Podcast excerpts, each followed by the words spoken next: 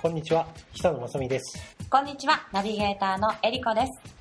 この番組では、Twitter や Facebook などの SNS の基本的な使い方と、効果的な利用方法についてご紹介していきます。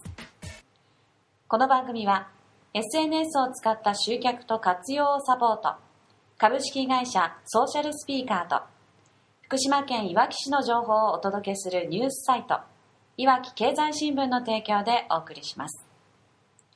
それでは、ここからはソーシャルメディアの専門家、久野正美さんにお話を伺います。改めまして、久野さん、こんにちは。こんにちは。よろしくお願いしまよろしくお願いします。す。さて、早速ですが、今日はどんな話題でしょうか？今日は Facebook や Twitter のフロー型メディアの特徴と、ホームページやブログのストック型の特徴についてお伝えしたいと思います。はい。Facebook や Twitter のフロー型のメディア。はい、えりこさんフロー型うんというと何をイメージしますか？フロー型。はいお風呂じゃないですね。お風呂ではないですね。伸ばします。フロー。フローというと流れるっていう流れる。そうですね。はい。Facebook や Twitter の投稿っていうのは基本的には投稿したものからこう下に、上から下に流れていってしまいますよね。そうですね。はい。最新の情報が一番上に来るようになっていますよね。はい。はい。ホームページやブログというのは、うんえーそこに情報がとどまってますよね。そうですね。はい。はい。ですので、あの、Facebook や Twitter、SNS を、えーこう、お伝えしているとですね、はい。まあ、どういった効果があるんですかとかですね、えーホームページとブログとどう違うんですかなんて質問を多く受けるんですけども、うんこれそれぞれに今あの特徴があって、えー一緒に使うことで効果が出ますのでうんどちらだけとかねではなくて、えーそれぞれの特徴を理解して使うことが重要になってきます。はい。はいそれぞれの特徴、まあ、メリット、デメリットあるわけですね。はい。まあ、例えば、Facebook なんかを見てて、そうそうそう、あの、友達の誰,、誰々さんが先週うん。投稿してたの、あれもう一度見せたいんで、うん。ちょっと今から探すねってなっても、なかなか引っ張り出せないですよね。出てこない出てこないですよね。あれ、新しいのがもうどんどん更新されてて、どこに行ったのかなってなりますね。なりますよね。はい。ですので、まあ、フロー型っていうのは本当にそういうふうなものとして、まあ、使ううん。ものなんですけども、えーブログなんかは逆に何月何日例えば1年前の今日の情報を取り出したいってなればすぐに取り出せると、そうですね、うん。カレンダーからすぐに行けます、ね。いけますね、ですのでもうまたこれまあおさらいというかですね、はい。ここで改めてこう説明をしたいんですけどホームページっていうのは企業やお店、えー専門家の方の公式な情報を掲載するものとはい。きちっとした情報が載ってる場所。住所電話番号、えー駐車場が何台ありますとか、うんうんうんうん。アクセス、ここからこういう風に来ますとか。はい、はい。ね。カタログ的なものですね。うんうん。ブログはですね、はいえーさらに、の企業やお店の中に入り込んで、えー専門的なことを書く場所なんですね。うんうん。はい。さらに、もうどういう商品を作っているかとか。はい、どういった、えー知識や技術を持っているかとか、そうですね。うんより具体的な情報が、まあ、ブログの中で、ブログの中に書かれているので、そこから得ることができますよね。はい。Facebook や Twitter っていうのは、えー関係性を構築したりコミュニケーションを取るものなので、うん。もうちょっと軽い感じの投稿であったりですとか、えースタッフ紹介ですとかね、うん。うん会議の様子ですとか、うん。朝礼の様子ですとか、うん。うん。まあそういったこの、本当に見てる人も楽しくなるような、コメントしたくなるようなものを中心に投稿したりですとか、うんまあそればかりではなくて、えーブログの紹介ですね。ブログを書いたら Facebook で紹介してええ URL を貼り付けることでブログへ誘導してあげたりとか、うんそういった使い方もできますね。はい、より Facebook や Twitter になるとこう身近に感じられる感じがしますね。はい。ブログやホームページっていうのは本当に正のメディアで、えー検索してたどり着く人を待ってないといけないんですね。はい、うん。そこにとどまって来てくれる人を待ってる感じですね、イメージとしては。はい。はい。ツイッターやフェイスブックは逆にこうこちら企業からお店からどんどん発信をして、えーこちらからこう出会いに行くと、うん。まあ、まさに銅ですね。うん。動きのあるメディアですね、うん。はい。生と銅でやっぱりこう特徴が全く違ってるわけですね。そうですねですので、えーまあ Facebook も必要です。Twitter も必要です。しホームページやブログっていうのもそれぞれ役割があって必要で、まあ、さらに最近ですと LINE ですとかはい。YouTube うん、Instagram うん。なんかも使ってる人が増えてきましたので、いろいろ出てきましたね。そうですね。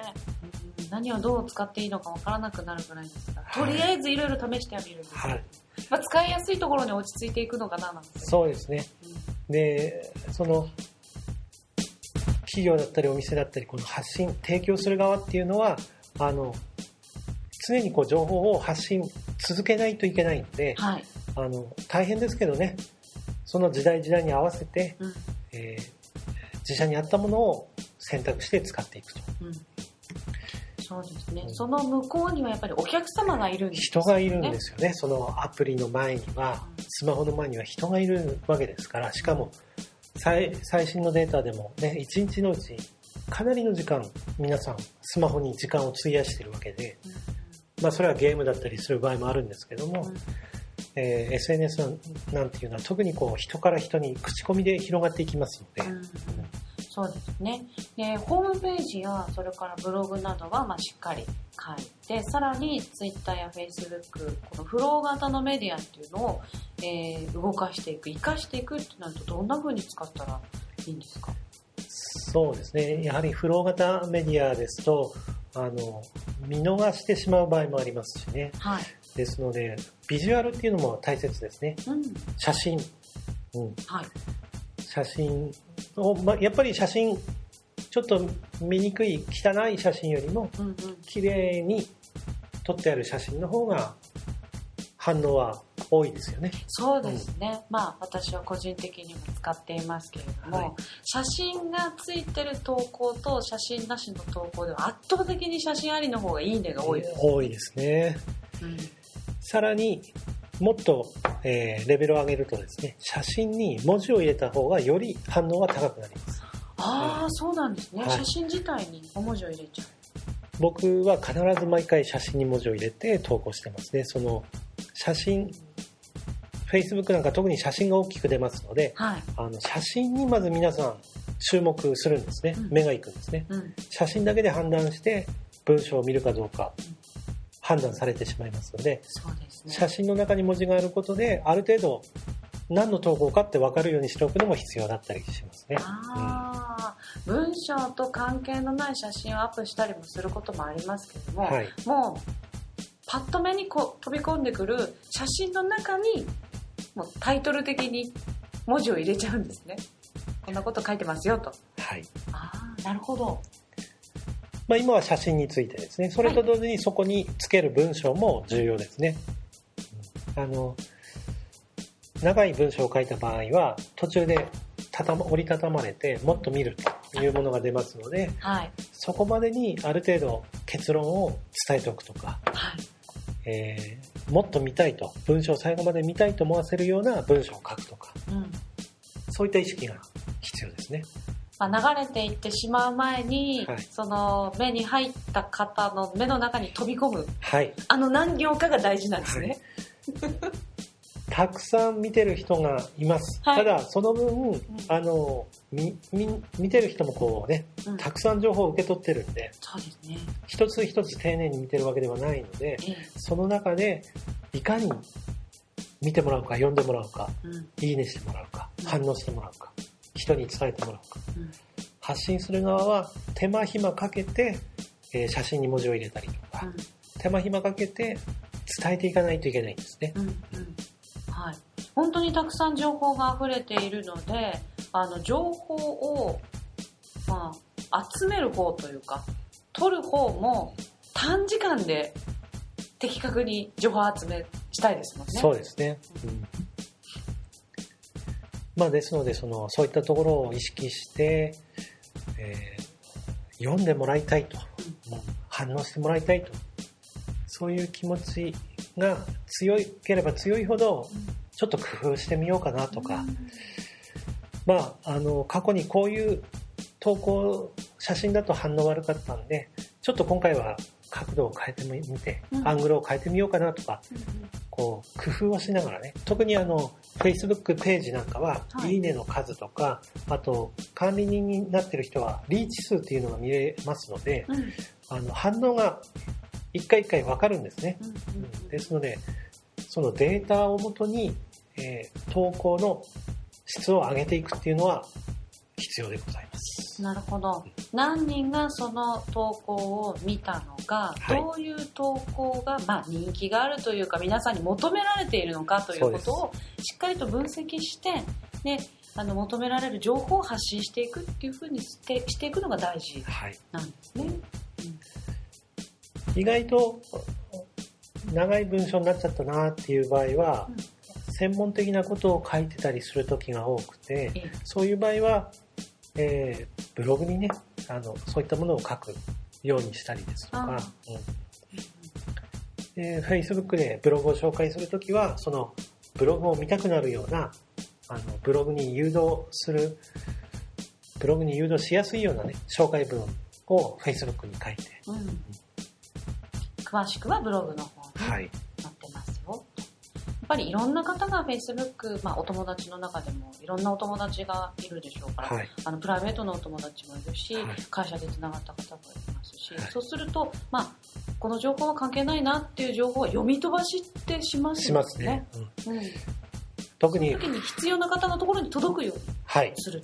そうですね。特にフロー型メディアなので、はい。見てる人はどんどんどんどん流してしまいますので、ええそういった意識は必要ですね。はい。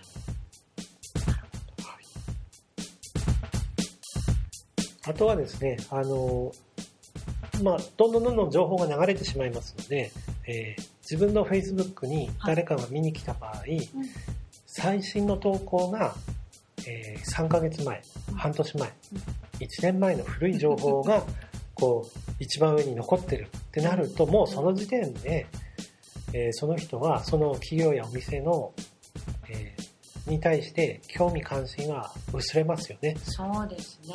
動いてなければやっぱり、こう、やる気がないのかなって感じてしまいますね。非常に印象が悪くなります。うん。ですので、始めたからにはもう毎日うん。続けないといけないですね。うん。うん。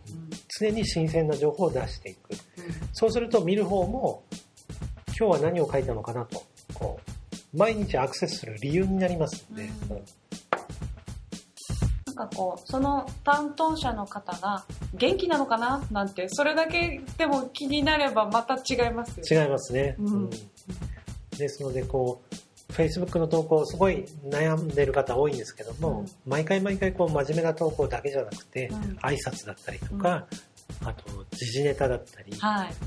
なんかその時々の行事ですね、うん。お祭りイベントに合わせた投稿だったりとか、うん。まあいろんなバリエーションでこう、コミュニケーションを取っていくっていうのが必要ですね。あの、会社の前のバラが咲きましたとかでもいいですそう全然いいですね。むしろそういった方が、その会社の情景が浮かんで、ええより距離が近くなりますので、うん。うん。なんか身近に感じられる、こう、情報がはい。常に発信されているっていうことが大事なんですかね？はい、そうですね。えーそれぞれのツールの特徴を知って、でその情報も、ツールによって変えて、で、始めたからには長く続ける。ことが大事話だということです。で今日は Facebook や Twitter それぞれの特徴と効果的な利用方法についてお話ししていただきました。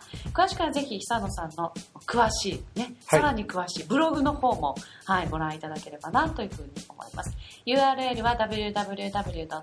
久野システム .com また YouTube で動画でも解説しています。ブログから見ることができますので、合わせてこちらもご覧ください。でさらに番組で取り上げてほしいことや SNS についてのお悩み、ご質問などがありましたら、ぜひお寄せいただきたいと思います。アドレスは、久野システムアットマーク gmail.com です。久野システムアットマーク gmail.com です。またお仕事で SNS をさらに活用したいという方も、こちらにぜひお気軽にお問い合わせください。久野さんありがとうございました。ありがとうございました。ナビゲーターはエリコでした。この番組は SNS を使った集客と活用をサポートする株式会社ソーシャルスピーカーと福島県いわき市の情報をお届けするニュースサイトいわき経済新聞の提供でお送りしました。